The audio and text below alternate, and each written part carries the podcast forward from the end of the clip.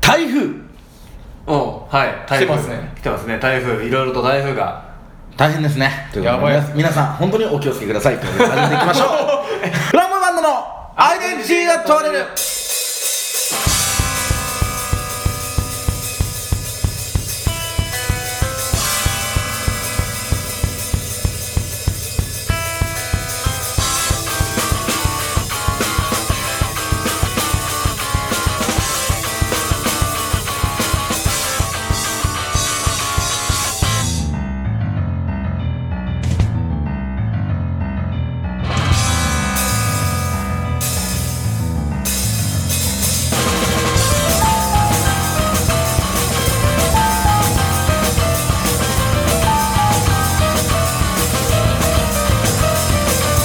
大田橋はいというわけで始まりましたフランボイバンドギターボーカルの鈴木凛太郎ですはいえー、キーボードの三下敦ですそして構成作家はこの方ですゴーダンのノイエですはいというわけでございましてお久しぶりの収録になりましたが久しぶりですねいやいやそうですねいやなかなかねあのー、本当の話これ本当の話なんですけどマジでスケジュール合わなくてまあそうですねそうですねなんかその出張だったりとかまあいろんなことがかた重なりましていや当にそんなこともありますかもうだってあくびしてますもんね 超超お疲れ疲れですいやいやいや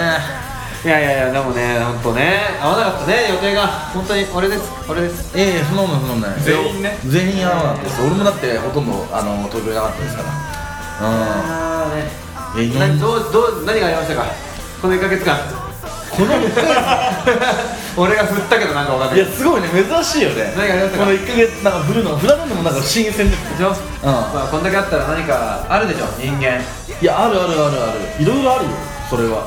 そのいろいろ言ってちょうだいよえまずねライブがだからほんほんとさ今年もやっぱり月にペースなのねだからそれこそこうなんだろうなバンドだけじゃなくてそのソロのライブもあるし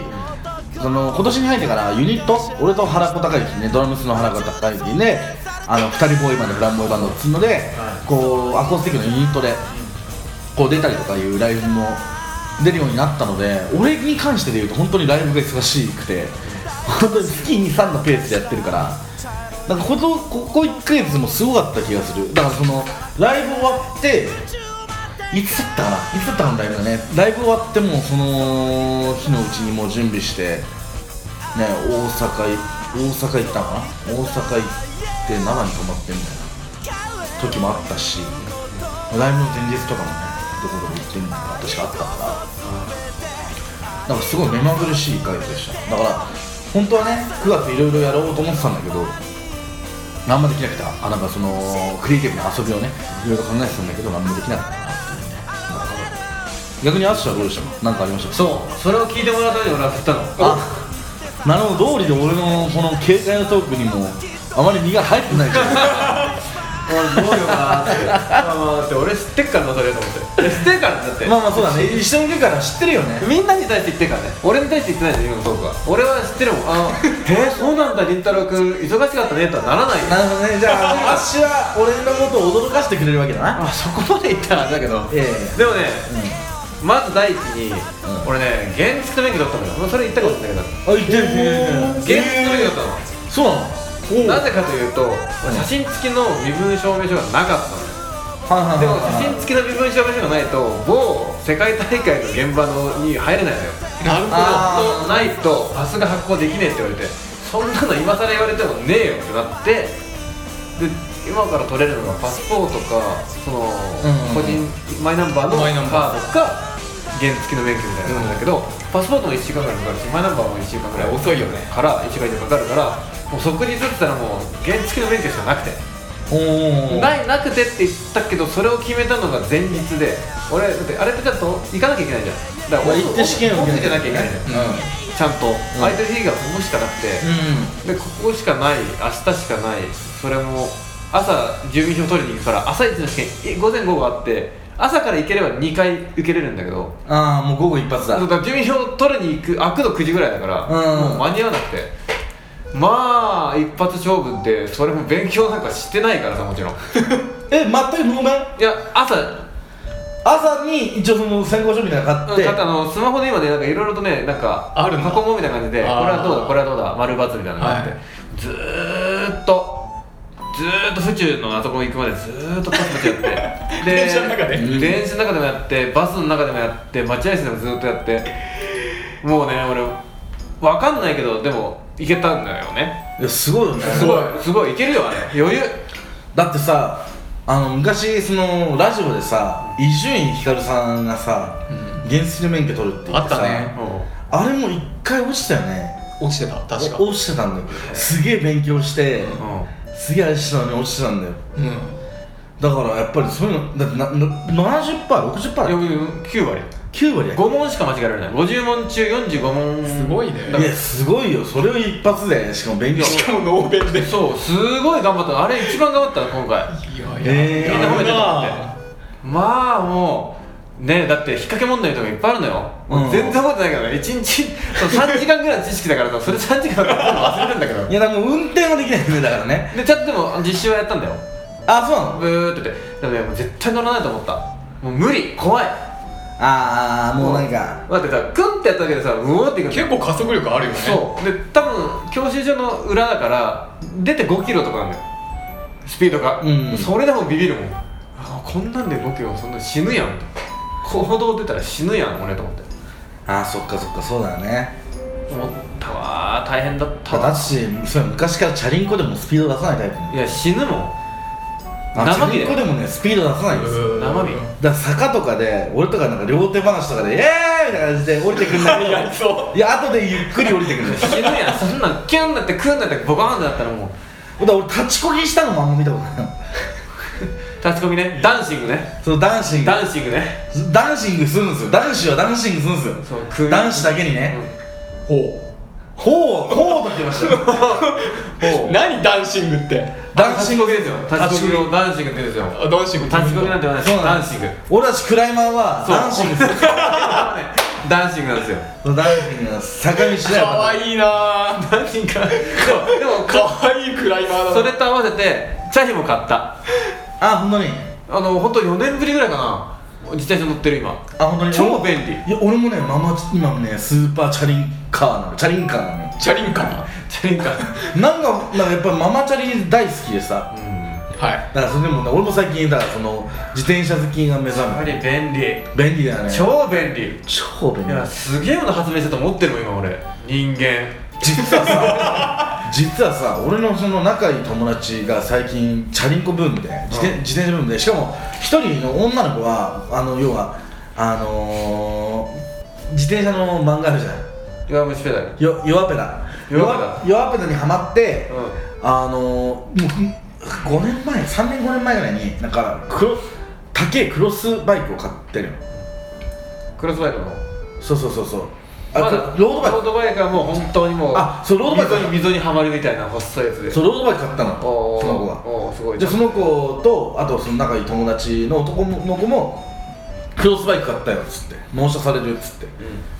あの共通の友達だけどねででうんわかるよ俺はそうそうそうで自転車みんな持ってるからみんなで自転車でね今度鎌倉行こうみたいなサイクリング行こうみたいななってるなんか空前の自転車ブームが来て俺はただただ俺マ小さい頃だけただママチャリでいいとは言ってるけど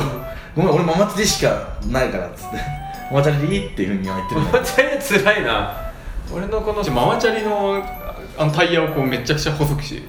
細いのにカウントしてそういうロードロードママチャリみたいなロードママチャリみたいにしてもさギアとかねえしさど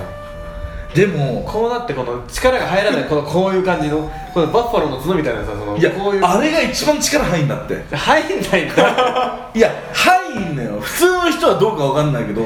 俺入んのよ違うそれロードバイク買って前傾姿勢だったらもっと入るんだよいやいや入んない入んないうわーっつっいやて前傾になって体重でいけるスイス進んじゃうみたいないやもうこれもうみたいなやっぱ一番いいのはこの姿勢いい姿勢で ここうピンとした姿勢であの一番空気抵抗を受けるやつねそうそうそうあれでこうやっていくのから後ろに体重かけ てうしかもめちゃくちゃ後ろの前あの後ろに重心がいってるよじゃあじゃあだから後ろに体重かけてこの引く力で引く力いや本当に引く力をあ の変換してあ蹴るんだそうなんです前に蹴るんだじゃあ俺それでそれでめちゃめちゃ、その引く力でチャリンコこいでて俺ママチャリの持ってる、んあのハンドルあるじゃないですか鉄パイプですよあれ折ったんですよ力でまあまあまあそれ引く力その引く力で俺はついていけるかなと思ってい や鎌倉まで川村いやでもチャリはあんま関係なくないやっぱ引く力はいやーさなんかそういうのってさばらけさせたら帰り電車で帰ってくれるけどさ鎌倉までチャリで行ったら帰りも鎌倉からチャリで帰んなきゃいけないんだよ超辛くないえだからちょっと大きいインチのママチャリ買う予定なのお今のママチャリよりも一個大きいインチのでもでもタイヤばらせないでしょんタイヤばらせないとかそうじゃなタいイヤバラすって何えタイヤバラすってパ何チンパチンタイヤ取ってもうちょっとこういう大きな袋に入れてみんなね運ぶわけじゃないですかえ何ロそードバれイクあ電車なとかねとかね輪行バッグっていうのがあってねあそんなのなんですかだからまあそれがあれば最悪で勢いよくて帰り疲れたっつったらタクシーじゃなくてあの電車で帰ってこれるしそうそういや帰りも自転車で帰るよじゃあじゃあままたねって俺ら1時間で帰るから5時間ぐいらやいかけて帰る別にだって行って楽しくなんかご飯食べたりとかしたらもうあとはいいじゃん帰りはラジオでも聞きながらさ夜道帰っていけばいいじ鎌倉かなゃんもう別に一人であー辛いなーやだえなー辛くないよじゃあ俺本当に好きなんだもんそういう時間うんチャリンコ漕ぎながら普通に音楽聴いたりとかしてるだけで危ないよえ危ないよ自転車こけながらつって音楽聴くの耳にしゃが乗ってあし耳にはごめん耳には入れてないわ耳にあはいそういうことになりましたうんあそう そうそうあの携帯のスピーカーで流してるうんすごいなんかファンキーだねラジカセ肩に担いでるみたいなそうそうそうそうでも肩でほら肩に担いじゃうとほら左手離しちゃうから道路交通法違反になっちゃうもう遵守してるねしてるしてる俺全然いや本当にみんなダメなんですよイヤホンして自転車乗るの今法律違反法法令違反になっちゃってあの5000円以下の罰金とかあるので皆さんダメですよね僕みたいにちゃんと周りの迷惑にならないその俺単一指向性で俺にしか来ないスピーカー であの携帯のスピーカーで聞いてます俺はノアチャリに対おう なるほどしてそうわか180 180万ぐらいかかりましたけど分かったうん、そのスピーカーをつけるのに、まあそれぐらいのことでだかなるほどらそれで、まあ、夜道帰るより大丈夫ですそっか行ってらっしゃい俺は電車で行って電車帰ってくるあ行くとしたらえなんで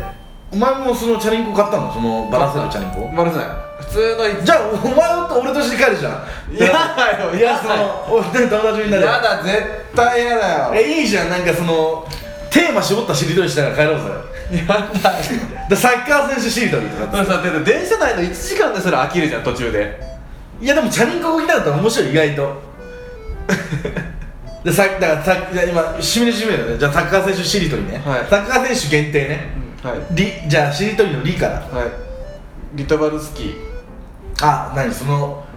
登録名でいくその下の名前もありですよ下の名前そんないいじゃない何でもいいじゃない相性とか何でもいいじゃないでもそしたらさシルバーがさ、うんもうシルバーばっかりになっちゃうじゃんダビド・シルバーなんとかシルバーそうそうそうそうそうレオシルバーとかさみたいな マニアッやクだシルバーは終わりシルバーも使ったら使っただけでえでもしそれでもう全員シルバー全員シルバー全滅なのでもレオ・シルバーだったらレから始められるよレオレだったらレオ・シルバーででももっシダてなるとやっぱりじゃあやっぱりその登録名というかさその一番上の名前からっていうかさ呼び方の自分の名前からでい けないんだだからそのレオシルバーだったらレオシルバーじゃないのシルバーじゃないってことでしょあじゃあリカルド・アルバレスああいいねいいねフルネームって結構大変だぜだからフルネームわかんないからさそのあで登録もまあでもリカルドはないでしょだって、まあまあどのリカルドにあるかあらそうそれはああそうそれはまあスタンスだよ、まあそういうちゃんとルール決め大事だからねそういうのってそうそうそうそうそうですも みんな今のだけでだって何百メートルいけるって 話話しながら今言ってた鎌倉まで何十キロあるって話よでも今のだけで多分今の会話だけで多分500メートルはいってるのうんねううんそうそうそそうんな夜を過ごしたいでそれをんなんかその今あれですね 深夜高速みたい な深夜高速の歌詞違みうたい皇な族的なフラワーカンパニーズの CA コースの昔みたいなあの生きていてよかったみたいな、うんまあでもルールルルルルそうドゥルドゥルドゥルドゥルド知ってる深夜皇族ならぬフラワーカンのもう一個俺有名なやつね俺それ好きなんだよね恋のきらぼしみたいゥだからもうそういう話今の「恋のきら星」ってどんな曲だったっけの話だけでもう3キロいったのもう3キロなおおすごい最最初の1 5キロぐらい思い出してそっからなんかねあようやく本物のやつ調べ始めて、き聞いてああこれいいわってなるのでまた5分経つでしょで5分経って残りの10分ぐらいはなんかそのその曲にまつわるじゃないけどこんな曲もあってさみたいな話になってもうそれで3キロよあっという間鎌倉でもだってさなんかそのでもね話聞いたのよクロスバイクがを納車したんですよ男の友達がねクロスバイクが納車されて でクロスバイク乗ってるんだけどもうすでにロードバイクがいいってそうそうなるっていうでねその,、うんそのロードバイク持ってる女の子はそもそもクロスバイク買おうとしてたんだって、そしたら店員さんにもうクロス買った人はすぐロード欲しいってなってロード買うんでもう最初からロード買った方がいいですって言われて、もうロードバイク最初から買った、って言ってロードバイクを買ったらしい、っていう話を聞いた上で俺はとりあえず1個タイヤのインチが大きいママチャリを買おうってなって それを聞いた上でねそうそうそうちゃんと聞いてその利点とかね何がいいとか何が気持ちいいとかさどんだけ速くどんだけ便利でっていうのを聞いた上で、ママチャリが欲しいなと性能のいいママチャリが欲しいなとなんかそのママチャリのさ頑丈さうんまあまあそうそれはあるとあとその前についてるあのあのカゴの最強さ便利だよね超便利だねだってさねうん主人公がロードバイクに乗ってたら ET どうやって飛ぶんって話になるじゃんそうだねロードバイクでさこう前傾姿勢だったらそのいや ET ケツケツガリガリいっちゃうねそうそうそあそこ座ったらいやバックパックに入れりゃいいんじゃないそれ可愛いっていう ET かう ET、うん可愛いだよでも ET も引くと思うよあの速さでだからダーンダーンダルルルルルルってさあの月にさこう映ってさしばらくこう映っていくじゃん、うんあのシーンって、うロードバイク速いぜ うそうそうでーしかもなんかシルエットが前傾姿勢だとちょっと低いよねもっと低いよなタイヤで上こうやって後ろなんかねこうやって乗ってて前に乗ってるからなんか絵になるけどめっちゃ流線形のなんかあのヘルメットかぶって空気抵抗もするのよねんすみたいなガリガリに絞ったして空気抵抗気にしてほしくないよねあの月に映ってるそうそうそうそうやっぱ月飛ぶ時に空気抵抗をやっぱり意識してほしくないからうんそれはあるねじゃあ ET バックパックから首だけ出してる ET がすげえブブブブブって高速道路で手出すみたいな感プルプルじブルブルブルいやダメだよシワ伸びちゃうねそうツルツルだっ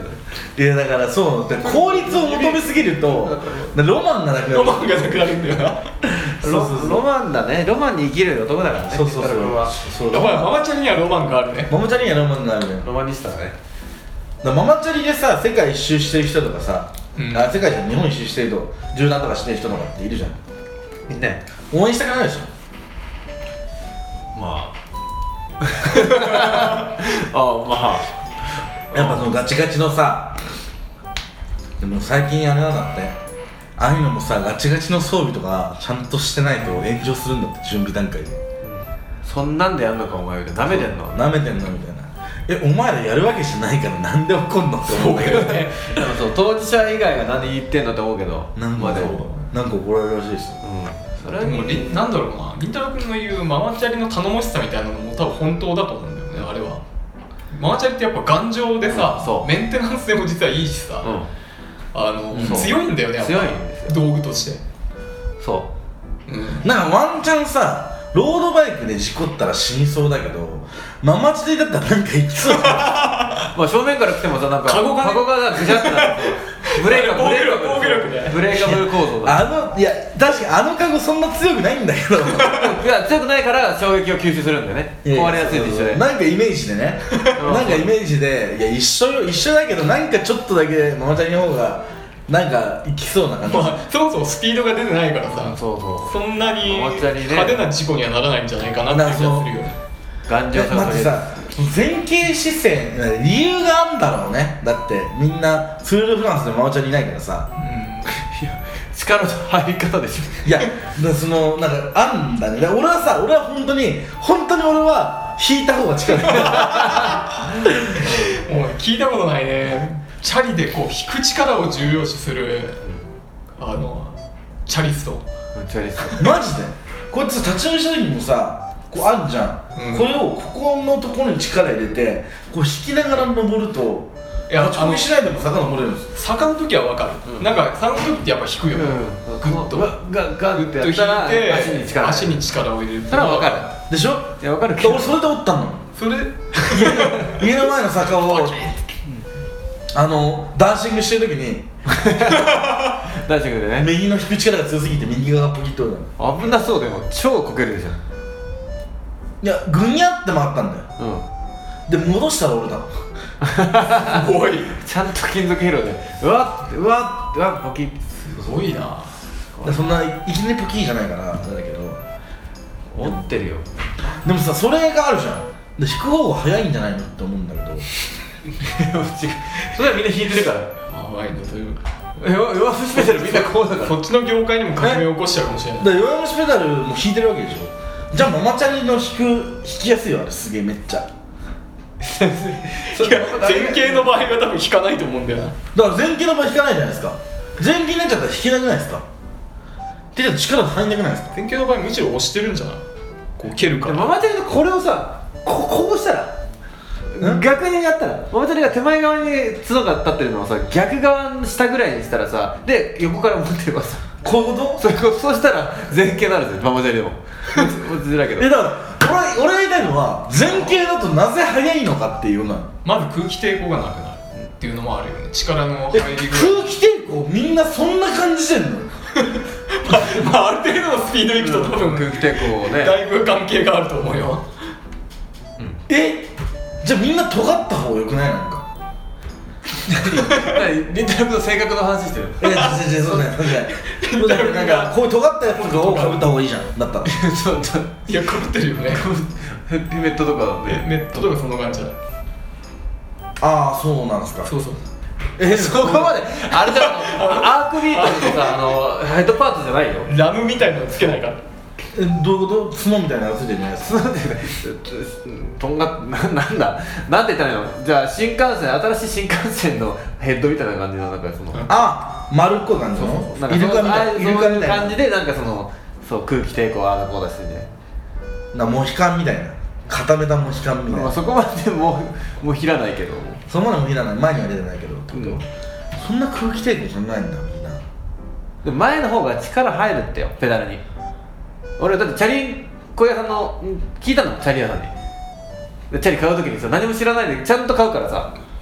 4年ぶりぐらいに何がいいですかねやっぱでもロードバイクとクロスバイクとかあるじゃないですかみたいな一体1 8 0センチ以下だったら結構種類あるけど1 8 0センチ超えちゃうとやっぱり規格が大きくなってた値段も高くなるしなんか結構置いてないからうん。って言われて、うん言われてかつでも小さいのやると意味ないちゃんと自分の体型に合ったやつを買わないと力の入れ具合とかで逆にロスになるからみたいなことめっちゃ言われてああそうかじゃあクロスバイクロードバイクはなしだとでクロスバイクにしてもなんかそのメリット的に俺があんまりそう聞いたけどでかいとダメだよで最終的にそのなんかシティサイクルみたいなあのママチャリじゃないよこうもなったら横でよ棒は横だけど、うん。でギアも6段階あるけどみたいなあの、その、お前が酔っ払ってさ、あの、なくしてたやつ。それはちゃんとママチャリそれママチャリ あ、そう、お前じゃない。 てかいやあの酔っ払ったやつはってはなくしたんじゃなくて友達にと止めたやつ。 え友達ん家に泊まってた、うんいつの間にか、でもそれとは違うチャリを俺は持ってた気がするあ、そうなんだ。うんけど別にああ、ね本向きのやつでもさそうその理論わかんのだから俺は一個さだからその今のチャリンコってのは姉ちゃんのもともと使ってたチャリンコなのね、はいでサドルめちゃめちゃ上げてもうパンピンピンに上げてんのよパンピンピパンンピンピンパンピンピンに上げてるんだけどその俺がこう座ってるじゃん座ってチャリンコにまたがってあのハンドルここら辺なのよ おかしいもう言うなれ ば縮尺がおかしそう言うなればこうやって前傾姿勢になれいるななってるよもうむしろ、ぐらいのこれぐらいなんですよ、ね、なんでだってちょっとタイヤが大きいなってこの辺ぐらいのやつになればその足の長さがもうちょうどいいだろうなと思ってだから俺もロスがあんの多多分分、それロスあるよ絶対うんだからちゃんと体に合ったチャリを買うべきよでもさそんなロスロスしてよくないチャリンコの俺ぐらいいやいやいやじゃあなんでその最高率を目指すの最高率目指すんだったら車の乗ったりとかさ、せっかくだからだよせっかくならいやせっかくいやそのロせっかスくならよロスするからっていう理由は俺はちょっとロスするかって俺の体が負担より体が負担がかかるからだよ疲れるからよ りえでもさ疲れたいんちゃうのなんかその疲れないで自転車の乗りたいだその乗りたい乗り乗れることなら乗り たいいやいや疲れたくないんだったら全い部電動がいいやだったらタクシーでいいじゃんだよねいやタクシーじゃ行けないところいとかあるやある程度運動しなきゃなとかさその風感じたいとかさ心地よいその要はさその疲れだったりとかを感じたいからチャリの乗るんでさいやいさシュンって言ってさシュンって終わっちゃったら意味なくないだからその移動手段だからまず一番はねそうやってその移動じゃあ電車が最高ですもんね移動 手段でうちの前に三下家前三下家前っていう駅があったらいいけどさないもんえでもさそのみ家からさ最寄り駅まで行くのとさ行って電車で行くのとさ家からチャリンコ乗ってそのエッチだおってさ行くのって考えたら圧倒的に前者の方が楽なの電車乗るもん駅までチャリで行くんだもんだってああまあ俺もそうだけど普段俺、ね別にそうそうだけどその現地まで行くって要はサイクリングするってこうんいやチャリがいいチャリが電車がいいよと電車がいいけど現地でレンタサイクルしたいそうそうだからそのレジャーがいいけどその上で要はチャリンコで行こうよみたいな話になるわけチャリンコで要はサイクリングの今日今日で言うとさその俺たち共通の友達がさチャリン自転車買ってもう行こうよ行こうよって言ってるわけじゃない、で行くってなるとその自転車とかで昼ぐらいに出てさみんなで行ったりもするわけでしょそれってのはやっぱ疲れなきゃ意味がないわけでさまあ達成感とかねその充実感は疲れから来るかもしれないけどそうそうそうなんかわお前ロスしてんぞみたいな なんかそういうんじゃないじゃん回転効率がそ悪れいみた回転いな効率悪いよ、まあ、ケイデンスが落ちてるぞみたいな。 ケイデンス、サウジでケイデンスが落ちてるぞ落みちてたいるな。だって俺だってもう見てっから今もつけたら俺もいやいや、そうだ経よ。電落ちるもんいや、落ちる落ちるって乳酸溜まってくるからね。そうそうそうクライマーに運んでもらわなきゃいけないかだらから俺らもだからさこ途中コンビニ寄りたいとか言っちゃいけないからさ腰に腰に入れたさポーチのところからさ栄養のボンバーで栄養そうバー栄養バーみたいな さソイジョイみたいなのをさそうかじそうっかじっててやるわけよバキンっつって今から登るよっつっカロリーを取っててやるねわけよ そんなんで鎌倉行きたくないのよえまあそそんなんまあそうねちょちょマジ疲れたちょ待って待って早い早い早いっつって、早い早いあとおしっこしたいっつって「えじゃあおしっこする?」みたいな「えでもこの辺ないよ」みたいな「でも山道でもなこうすんのはやっぱり法律違反だから」 すごいすごい重視するねまあとにかくさだからそういう感じでちょっと疲れながら行きたいよねっていうね だから今いいチャリよいいいいママチャリいいママチャリよだから今まで1万2000とかものうそうだね普通ドン・キホーテの安いやつドンキのドンキのは8000円とか、あるね一番切るやつあるねまあ切るね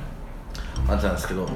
まあ、1万6000円ぐらいのチャリうんママチャリのなんか上位クラスってどういうのがあるのかちょっと知りたいけどねないですよ多分ないだからシティサイクルみたいななんかそういうなんか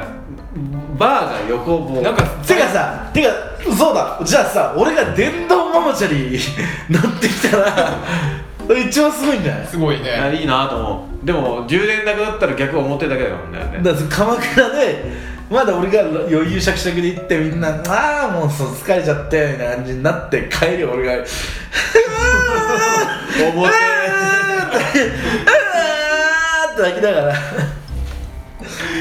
俺の泣き声がバイクのエンジン音に聞こえるうわーま あその声も聞こえないぐらいみんなシューって言っちゃうから三沢君は置いてきたなるほどねチャオズは置いてきたみたいな感じでまあ何が言いたいかっていうとだから本当にいいママチャリ欲しいなっていうねそうねそこがそうよねということでここで一曲お聴きくだ さい「すすきりん太郎の星のプール」生まれた時にはもう進化論はあって僕らの未来は大体予想通りで宇宙船くらいでかかった近所にある公園は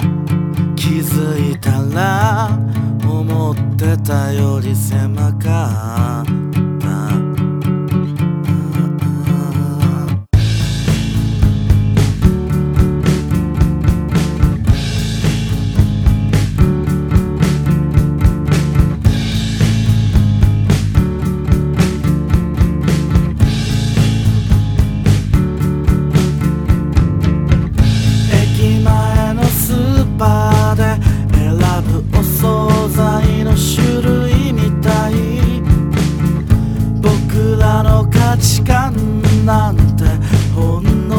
しずつ違ってて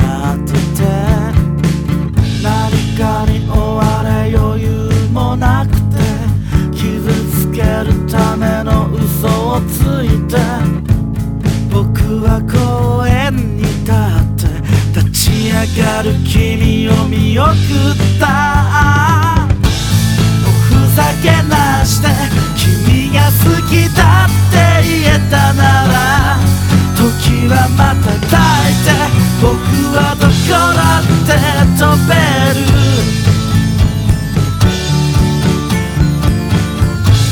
星のプールで自由に泳ぐ君を見て僕は泣きそうに笑う月の宇宙飛行士があ俺たち今気づいたけどゲームオタクなんですよ今いやだからさ結局ゲームオタクだからゲームオタクの中になるじゃん、ゲーム好きじゃんそういうことかなだからさだから本当に最近そのゲーム知らない人と話してるとあんまり知らない人と話してると、んゲームオタクってびっくりされるの全然そんなつもりなかったから共通言語としてねあー話しちゃってるからねうんそうこねの後そう映画を見てるっていうのは自覚があるから、要は映画ってそんなに1日何本も見ないけど俺高校の時とか1日3本見てたから、寝る時間削ってね、学校行きながら3本ぐらい見てたから映画オタクっていうのはまあ普通の人はしないだろうなって思うんだけど、ゲームはこれぐらいやるだろう俺ぐらいライトだろうって思っ て話したんだけど最近めちゃめちゃゲームオタクですねって言われる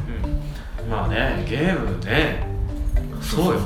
やらないみんな意外とやらないんだやらないねだからドラゴン CS なんて言ってもみんなわかんないわけよ分かんないわけよプレステの名作ですよでもああのね 裏技があってみたいな話とかわかんないわけこよんなねそうそうじゃんけん方式なんですよじゃんけん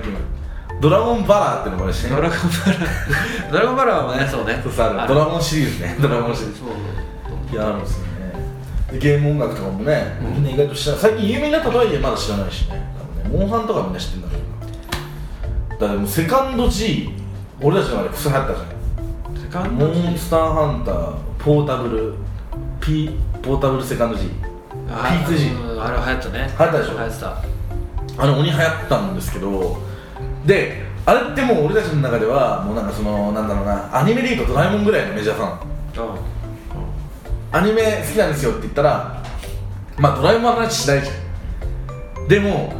その P2G あんだけヒットして誰しもがやってるだろうって言ってた P2G ですらみんなやってないのうん世代も違ったらそれともううちら世代だからそれはまあね世代世代だよ世俺代はもう普及率108%だと思ってたのすごい108そうそう8%だから2人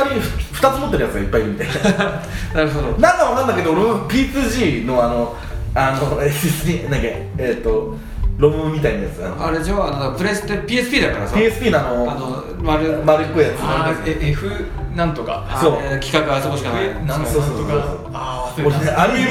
家に3個ぐらい家に3個あったの3個なんか P2G のやつ3個あったなん かいやだからさそういうのとかもあってまあねそうそうそれはだってそこ世代だよ世代で一緒になると面白いよねわかるわか久る々に俺 FF10 の話できる人がいてああいいねいーないのよ意外とそう意うわ外といないすのごいと思って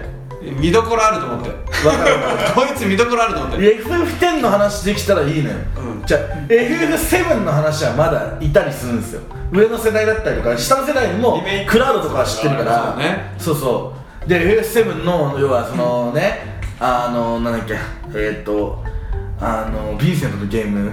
あのダージ・オブ・ケルベラロスジとオかテレビねだとかそうなんですよユーピーとヴィンセントがなぜエンディングにいなかったからあれは隠す隠すキャラだからわざわざポリゴンを用意したんじゃなくて別動体で動いてたからなんですよっていう後付けのやつでしょそうあとアドベントチルドレンとかそう買ったあああいうのとかの話はまだできる人いるんだけど10できる人はなかなかいないうんで10 10の次にでも9がいない9の次に8がいないのよ、で8の次に6がいないの、でどんどんどんどん下がっていくんですよ世代的7にが一番多くてそこから、まあ、10から順番に下がっていくそうだね知ってる人の数が多分そうだなそうそうなんですエイトなんてもうカスカスだもんねエイトなんて知ってたとしても知らないふりされるからね な俺大好きだからこの間だからその、えー、とリマスター版リマスター版がですね出てもうバカほどやってたんですよ、うんね、でもリマスター版の話をしてるのが俺と友達の S 君しかいないの このように S 君ねそう俺の友達の S 君と俺だけが2人でテンション上がってて最高のゲームだっつって、最高のゲームだっつってそうリノはめちゃめちゃ可愛いやんなんで嫌われとんみたいな話をいやーまあいや今やってるめあ本当ちゃめちゃいいマジでめちゃめちゃいい今見たら昔だったらゆなんかセレフィーの方が可愛いと思ったじゃんまあまあまあそういう意味もまあちょっとあれだしなとい思っやてでもでもリノはめちゃめちゃいいよマジで今やったら違う今全然違うのよちなみになんで知らないふりされるのいやでも FM8 って結構なんかそのなんか不遇というかみんななんかそのなんかよく分かりもしないのにシステムのことが言うんですよ、要はジャンクションシステムなんかが良くないとドかロードがよくわかんないけどそうそうドローとかよくわかんないとか言うんですよ魔法がドローとかあったりとかでもあれめちゃめちゃ面白いシステムでまあそのシステムの好み自体は別に FF っぽくないで気になるのはいいんだけどでも世界観キャラクターだったりとか音楽の良さみたいなものをもっとちゃんと見たんかっていうあのガーデンというものが熱いなやいいやいやいや本当に俺フラットな目で俺かなりフラットなゲーマーとして見てるんですけど FF8 めちゃめちゃ完成度高いと思うんですよキそうよャラクターだったりとか世界観って本当そうなので主人公も結構キモいんですよまあそうスコーだルねスコールレオンハースコール結構キモいんトですでもそれがめちゃめちゃいいんですよで父親というかねまあネタバレになっちゃまあいいけどさあの父親も同時進行で話が昔の話とかが出てくるんです昔の話とねそう出てくるんですけどそこもめちゃめちゃエモいんですよるほどもう本当にとにかくねキャラクターとかそのノスタルジックさ曲もいいしそうめちゃめちゃいい世界観なのになんかわかんないけどなんでセブンがこんな持ち上げられてエイトが下げられてんのかっていうおこれマジで不満なんですなるほどねえセブンそんなエイト否定するぐらいいいって思うのい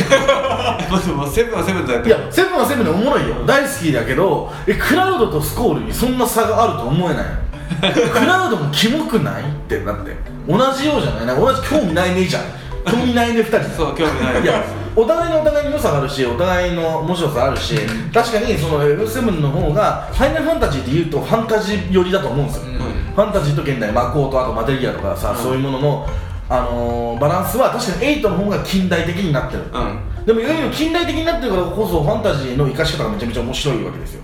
で学校の授業でフリートを捕まえに行くとかってめちゃめちゃ面白いじゃないですか、うんうん洞窟にねそうねそうそうそうそうそう最初ねあれめちゃめちゃ熱くない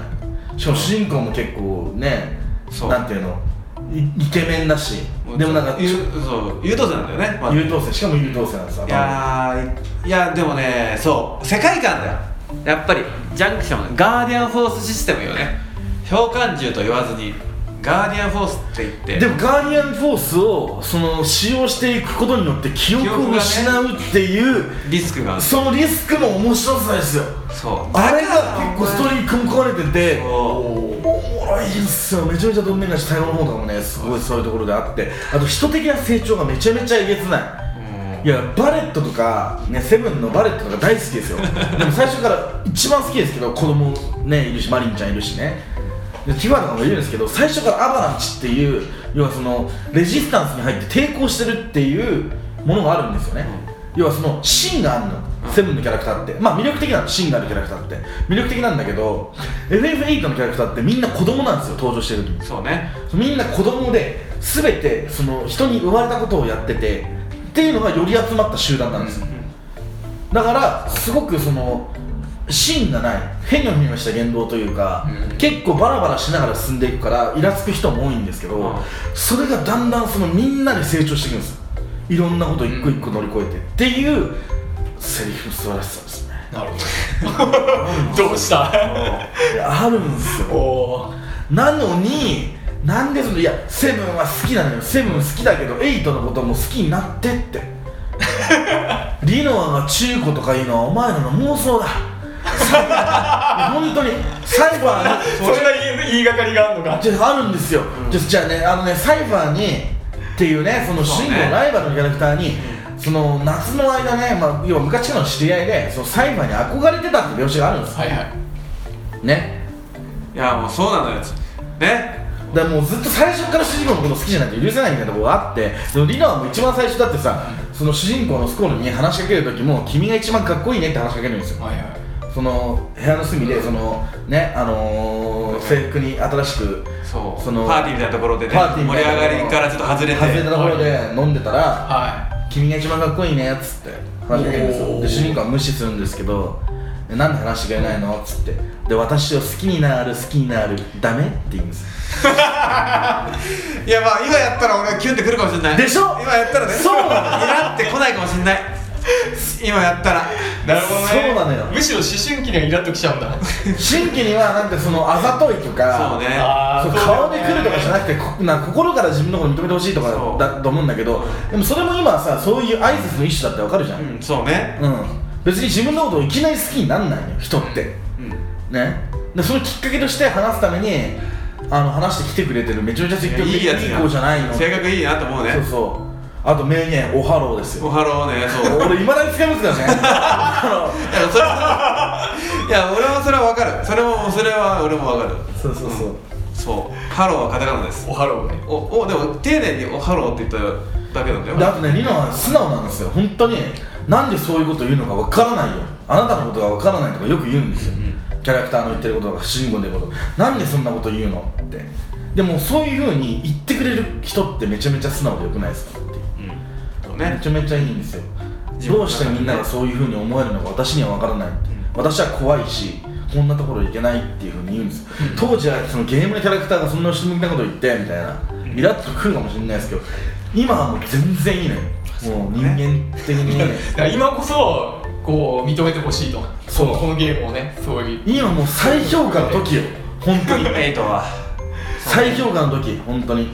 やっぱりそのとなんかね年取ってくると昔よりもよりストーリーを理解したりとかできるわけですよ、んドラクエとかもそうなんか RPG 見た時にこんなストーリーだったっけって思うわけ、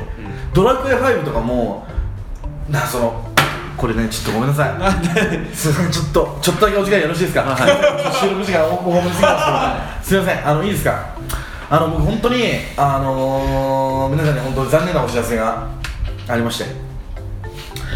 本当に申し訳ないですよ僕は今まで、はい本当に本当に30年間生きてきて気づかなかったりとかまあその間違ったというか間違ってはないですそれは本当間違いではないんですけどはただ一つ本当に皆さんにご報告がありましていはい僕この度今までこうずっと「ドラゴンクエスト5天空の花嫁」におきまして、い僕はビアンカを言ってましたねずっとあれ選んできたわけなんですあれめちゃくちゃはいまあだまだまだあ最後に今までおご質問をお控えください、はいはいはいすいませんあ正式にお聞きくださいはいはいメンを選んだんですが、えーこの度ビアンカではない花嫁を選ぶことになりましたお何なんアプリのドラクエそうです今アプリ版のドラゴンクエストはい、ドラゴンクエスト5まあ要は DS 版の移植版をですね今プレイしているのでもうすでに、えービアンカ以外の花嫁と結婚をしそしてミルミルドラースの手前まで行っておりますでここで質問をどうぞお願いしますいや子供の髪の色は何色ですかえー子供の髪色につきましてはちょっと今は、 えーちょっと言うことが難しいかなとああそうな思いのますまああの段階踏んであの行った方がいいかなっていうでも今のところ質問ないですよないですか言いたいことを言ってくださいまああのではあの発表させていただきます今、は私が結婚しました花嫁はですねはいデボラさんというはいはいはいはいリトル君とはいどうしましたあ信教だよねあれどうしましたリトル君はい何か言っていいですよいろいろとあのねはそのビアンカと結婚しようと思ってたのずそのーっと言ってるデボラデボラっていうのは要はその DS 版の移植からそのドランククエスト5っていうのは皆さんご存知の通りあの名作なんで、うんもう知らないやつはここから置いていきますよクソめんどくせえそうねなもうゲマに焼かれちまえそんな知らないやつはね うわージャミとあのジャミのジャミに捕まってジャミの妻にされてしまえそんなお前 はい馬馬並みだからなそうそうそうそう波はでよでプサンみたいにプサンあトロッコの洞窟でずーっと20年回ってろっつってぐるぐるとプねサンと一緒にな、うん、マスタードラゴンと一緒にな ででよでね、ほらつまり、まあ、その、判断の説明は省きますよ、まあ、あのフローラと,、えー、とビアンカしかいなかった今までは作品をやってきた中でで今回 DS 版をやった時にその一番最初の船のシーンでね、要はそのフローラとあとデボラが出てくるシーンがあったそうね子供時代にねその時にもうデボラはあのパパスに向かってねバーって来てパパスに向かって「おじさん邪魔よどきなさい」っつってうちの父にパパスにおじさんだとこのクソガキがと思ったりとかしながらね、自分もガキなんでねまあガキ同士だしそんな思わないのかななんて思いながらまあプレイしてたわけですよでそれだって、まあ、フローラも行ってさフローラあフローラもいいな今回はみたいなぐらいに思いながらねで,、まあ、でもどうせやってたらビアンカになるんだろうなと思いながらプレイしてたわけですよでビアンカとねあのレネレネル城の伝説の冒険がありで奴隷の時代を経てサラボナにつきサラモナで実際ねこうまあ要は花よえっ、と花嫁のほ炎火のリングを探しに火山に行きでそして水のリングを探しに山の宿に行ってビアンカと再会しこれもう分かんないと本当に分かんないと思うけど山の宿に行ってビアンカと再会してねでその一緒に水のリングも揃えたんで、えっとルドマンさんにねおじゃフローラの結婚を認めようという話になるわけなんですよそこまでは皆さんもう立秋科目なんであとはもう本当に YouTube なんで調べてください、はいねでさだからその昔は思わなかったね昔全然思わなかった宮川と参加できて嬉しいなぐらい思ってたんだけど、なんかそのプレイしてて今回から話すコマンドっていうのがあってその誰かと話したり新しいマップに切り替わった時に話すっていうボタンを押すと一緒についてる人間のキャラクターが喋ってくれる、でかなりのテキスト量もう膨大なテキスト量があるわけ、うんそうねでその要はビアンカとかを連れていくとその新しい洞窟に入ったらここ寒いところねとか何々ねとか誰かと話した時にその最その全てのキャラクターとの会話の反応があるんですよだから本当にその知るためにいろんな人に話しかけていろんな人にそれだけ時間取っちゃうぐらい、いろんな街行ったらその街一個一個であるうん本当にすごいでそのビアンコの話を聞いたりとかしてるんだけどさなんかそのめちゃめちゃ過去のことばっか話すのねまあそうじゃそりゃそうでしょうよ会ってなかったわけでいやいやでしょそれはいいんだけどさ、その一晩語り明かしたっていうのがあった後に私なんかその新妻気取りに飯を作ってでご飯できたわよみたいな感じでウキウキで作ってねいやそれまでいいのよそれまでいいんだけどさも私昨日考えたんだけどついていくことにするわっつってそのリング探しをうもえその違う女の人とさ結婚しようと言ってる男がねううんまあそのリングを手に入れなきゃいけないっていう時に、うんめちゃめちゃ来るやんって思ってそうだよねああはい、まあまあでもこれでもう一回冒険ができるねっつってまあまあまあそうそうかそうかそうかそうかとまあまあそのなん だろうそのもう一回冒険したいまあ確かにね大人になってからねあるかもしれんそう幼馴染としてな、はいあるかもしれんと思はいったのよはでリードリング取りに行っいて、はサラモナに行くんだけどさいそうねもうずっと真後ろにおんのよそうだね ねうんそれはついてくる もん一度と後ろをでさでその話しかけるじゃん、うんっていうになった時にさでねあのじゃあ結婚を取り切りようかって言った時に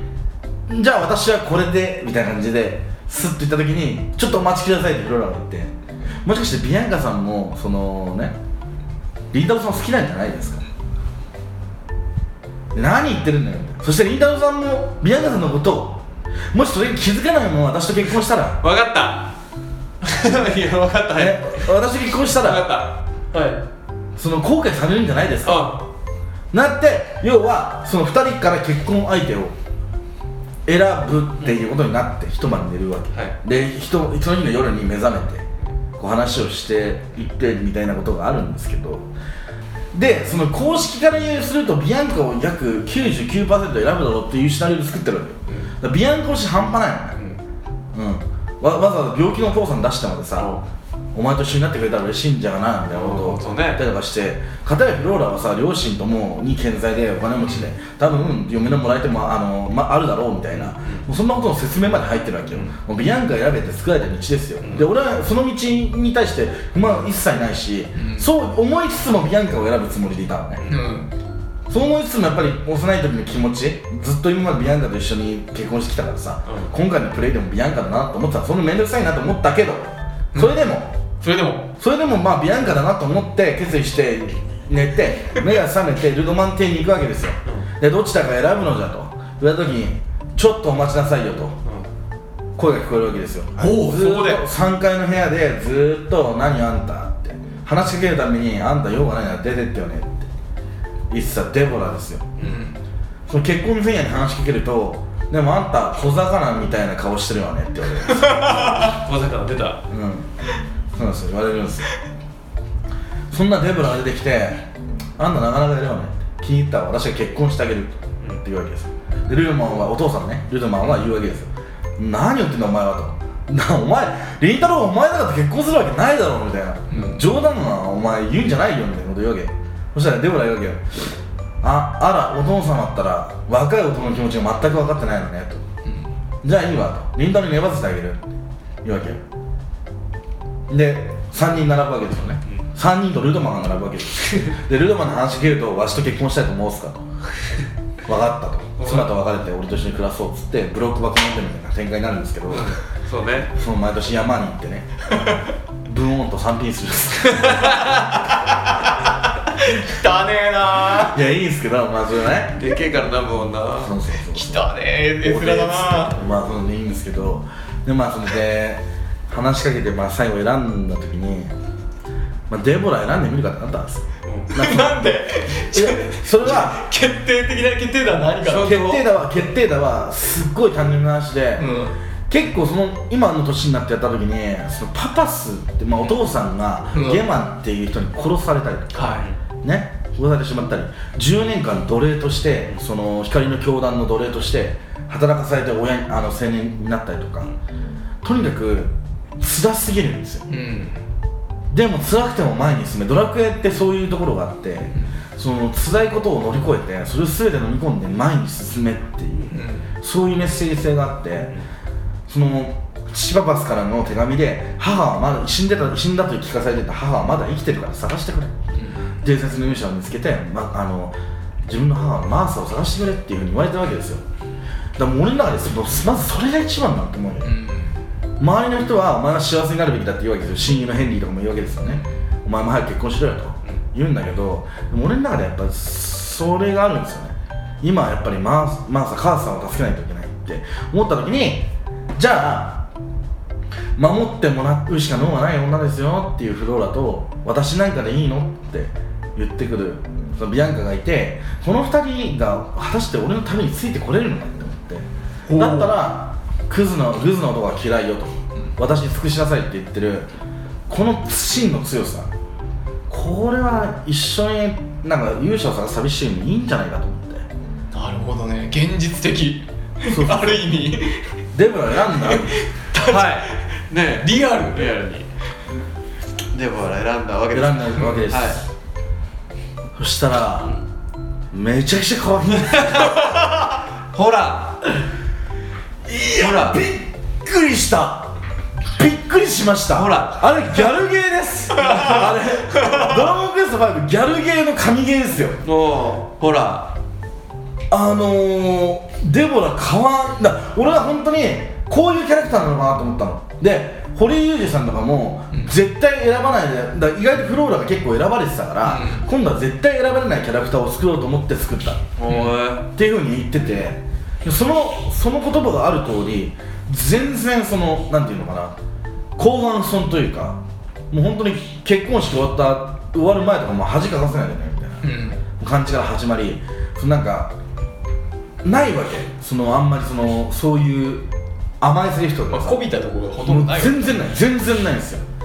ただそのずっと話すとかするので、し内面知ってったりするとめちゃめちゃそこに愛があること分か ってくる本当だいやそれをさっき言ったでしょあんた小魚みたいな顔してるわねっていう、うん妹のフローラに話を聞くと分かるんですよその小魚っていうのは大好きなんだってデボラが、だから大好きなものに顔が似てるって言って褒めてるつもりだったのあそれ悟られたくないわけですよあなるほどねそうでも初めからそう出会った時から一目惚れだったって最後ミラダラスの前に言うわけですよ、でも私みたいな女と結婚してくれるなんて男なんていないでしょって思ったからでもあなたが私を選んでくれたからってっていうふうに出れたりするわけ最後の決戦の時なんかもう本当にやばいよもうみんなそっちのけでもう抱きしめたい気持ちしてるめちゃめちゃいい子なのよ本当になるほどねそうなんか本当にね分かりづらいのようまく嫉妬したりとか、はいい、ろいろね言うんだけどところどころにね愛があって しかもそのむまあこのゲームって息子と娘が生まれてねはいはいさらにそこから10年間どんだけ冷凍されるんだってだ20年冷凍されてるんだけどでショートされるねそうそうそう大きくなっちゃうからさそうそうそう子供がでっかくなってその子供と一緒に冒険するんですけど、その子供が生まれた時その子供とかにはめちゃめちゃいいお母さんなんですよめちゃめちゃいいお母さんでそのなんていうのその双子生まれるんですけど上の子上の男の子は勇者になるんですうんで下の女の子は勇者ではないんですよねっていうところでそのなんで私は勇者じゃないんだろうってその下の女の子が結構ネガティブな子で悩んだりとかする時があるんですけどそういう時にもそのデボラだけ他の2人ののお嫁さんもそれないんですけどデボラだけそれをあのちゃんとあのなんていうのかな諭してあげるシーンとかがあるんですそうそうそうでそので確かにそのあなたは勇者じゃないけどあなたのお父さんも勇者ではないけどたくさんの人を救ってるわよねっつってであなたはそのお父さんの血を継いでるんだから大丈夫ってあなたも誰かを救うことができるめちゃめちゃいいよね いい女だなと でもねそうなんですあとそうそうそうそうでまあステータス的なことは言いたくないんだけどあと魔人の金槌を装備できるんでいいですうあのー、はぐれメタル狩りがめちゃめちゃいいです んすげえなんかシステム的な星星降る腕輪と魔人の金槌装備するとあのメタル狩りがめちゃめちゃなるほどしやすいっていう利点もあるすげえなうんまあそのゲームあとフローラと一緒に水のハロモンをもらえたりとかルドワンと、ねお金もらえたりとかそうだからルドマン家だからねすごいなあとねその要は子供とあのお父さんお母さん主人公とね凛太郎とその妻デボラの髪の毛の色がみんな黒で一致一致するんで、うんそうね黒い家族なんですなるほどすごいデボラ推しのラジオだねいやこの魅力マジで伝わってほしいなもう一回やろうちゃんとアプリでやろう8とあとデボラねそうよいや本当にやってほ しいなマジでデボラめちゃめちゃデボラ舐め尽くそう俺いいのよ本当にあじゃあちょっと俺もアプリ入れて初めてドラクエ5やろうかなそして初プレイでデボラを選ぶっていうね、うんデボラやったら多分デボラ以外のストーリーできないと思うよいやそうよ俺もう無理だも んもう好きになっちゃったから俺もうごめんなさいだからもうごめん今日外してきたんだけど結婚指輪は水のリングがあるんですよ本当は あの火のリングはちょっとハマってるんですけど今日はちょっとごめんなさいメラミンの効果があるんですああ、はい俺もちょっとやってみようかなまあでも本当にだからデボラ選ぼうと思ったらデボラ選んでもいいですけどでも本当に最初は自分の心に従って選んでみてくださいで今言ったようなことでビアンカとかっていうふうに思わない可能性もありますし俺も今までビアンカを何回も選んできた末のデボラなんでずっとビアンカビアンカ言ってきてさ俺は多分ビジュアルとかでデボラ可愛いとか言ってたでそんなんじゃねえよってみたいなことを言われた覚えもあるしね俺はでもやっぱりそうよとちっちゃいやっぱねやらないとわからんようんちゃんと舐め尽くすわなやらないとわからんまあとにかく、えー今回の記者会見で、えー皆さん にね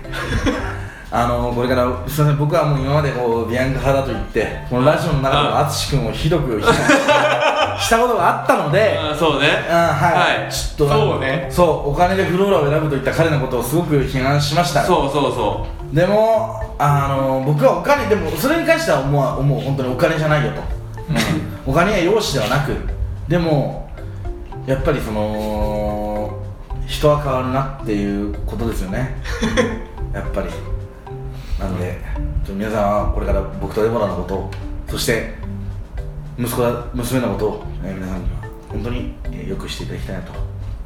思っておりますこれからこれからもよろしくお願いしますありがとうございます。記者会見は終了でございます。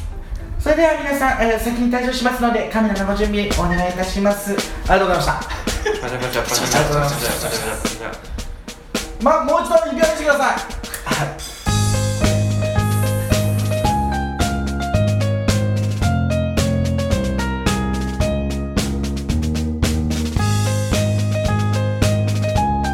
「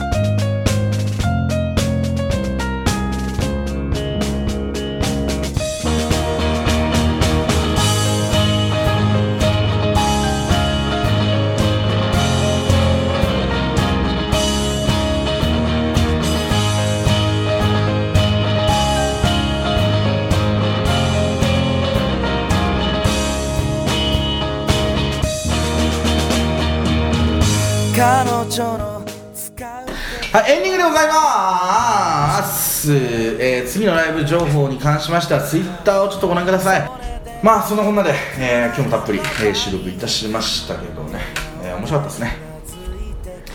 そうですねいやーなんか最後の FF じゃなくてドラクエの話でなんかすげえなあんかれ1本分ぐらいあるんじゃないのなんか俺なんか自転車とか言ってたなと思ってなんかそうだね 急になんか急にゲームの話だってなんか ね盛り上がって急に盛り上がってていやこれ話そうと思ってたのそういえば